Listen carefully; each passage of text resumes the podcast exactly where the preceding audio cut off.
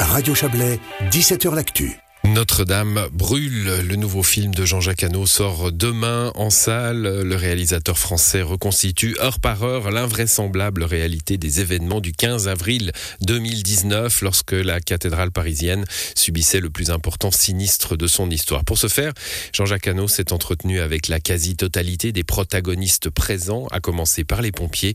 Le film plonge le spectateur dans la réalité des hommes du feu cette nuit-là. Écoutez Jean-Jacques Hano.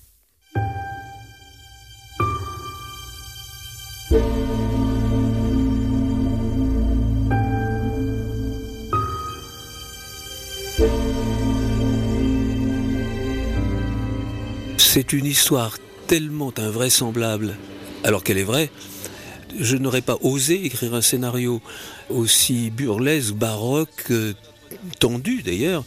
Je n'avais pas deviné pendant cet événement tragique euh, survenu à Notre-Dame de Paris, euh, il y avait tant une accumulation de surprises, d'incohérences, d'handicaps. La vérité de ce qui s'est passé ressemble à un scénario hollywoodien, et c'est la vérité. C'est-à-dire tout ce qui semble invraisemblable et impossible dans le film, c'est vrai. Moi-même, je ne croyais pas que c'était possible une chose pareille. Et si vous voulez, il y a une très belle structure, c'est que on a une structure justement de, de films, de, de en vérité, où vous avez une grande star internationale, célébrissime, et un méchant charismatique et extrêmement dangereux vous avez le bien contre le mal d'une certaine manière. Et les soignants, les gentils qui viennent défendre la belle au bois dormant, disons, ils sont empêchés. Ils ne peuvent plus avancer. Ils, sont prévenus trop tard. Donc, si vous voulez, il y, a, une tension naturelle dans cette histoire qui fait que je croyais tout savoir euh, sur cet événement. Et en fait, je ne savais rien du tout, parce que personne ne sait vraiment ce qui s'est passé et pourquoi. Et donc, si vous voulez, je ne traite pas de la question de qui a foutu le feu, ça, j'en saura peut-être jamais, mais comment on a sauvé euh, la grande star?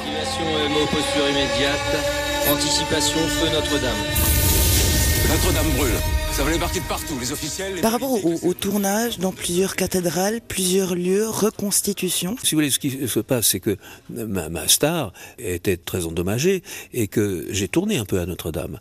Mais un certain nombre de scènes euh, ont été tournées à Sens, qui est la cathédrale matrice. C'était la, la maman de Notre-Dame. C'est cette première cathédrale gothique au monde, qui est celle de Sens. Pour les plans où j'avais besoin de voir les voûtes et des plans plus larges, euh, j'ai été à Bourges parce que euh, la cathédrale de, Notre-Dame a cinq nefs, n'est-ce pas? Il y a la nef centrale et deux, nefs de chaque côté.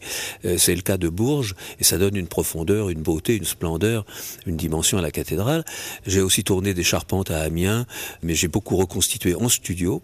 J'ai refait des morceaux de cathédrale à l'échelle 1 j'ai mis mes acteurs euh, au contact du feu dans cette ambiance euh, à la fois terrible et fascinante euh, d'un incendie colossal. Si on peut monter avec quelques gars en haut, je crois qu'on peut y arriver, mon général. Avec mes hommes, on se porte volontaire. On a demandé des lances supplémentaires et du renfort. Il n'y aura pas de renfort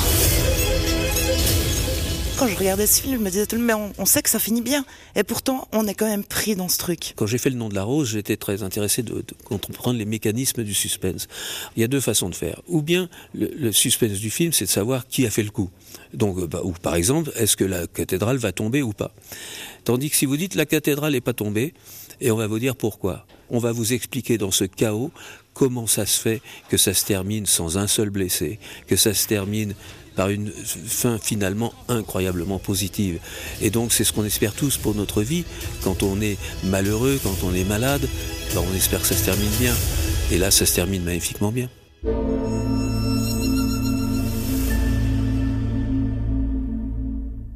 Un entretien réalisé par notre consoeur de RTN, Sarah Massy, Notre-Dame brûle de Jean-Jacques Hano sort demain en salle.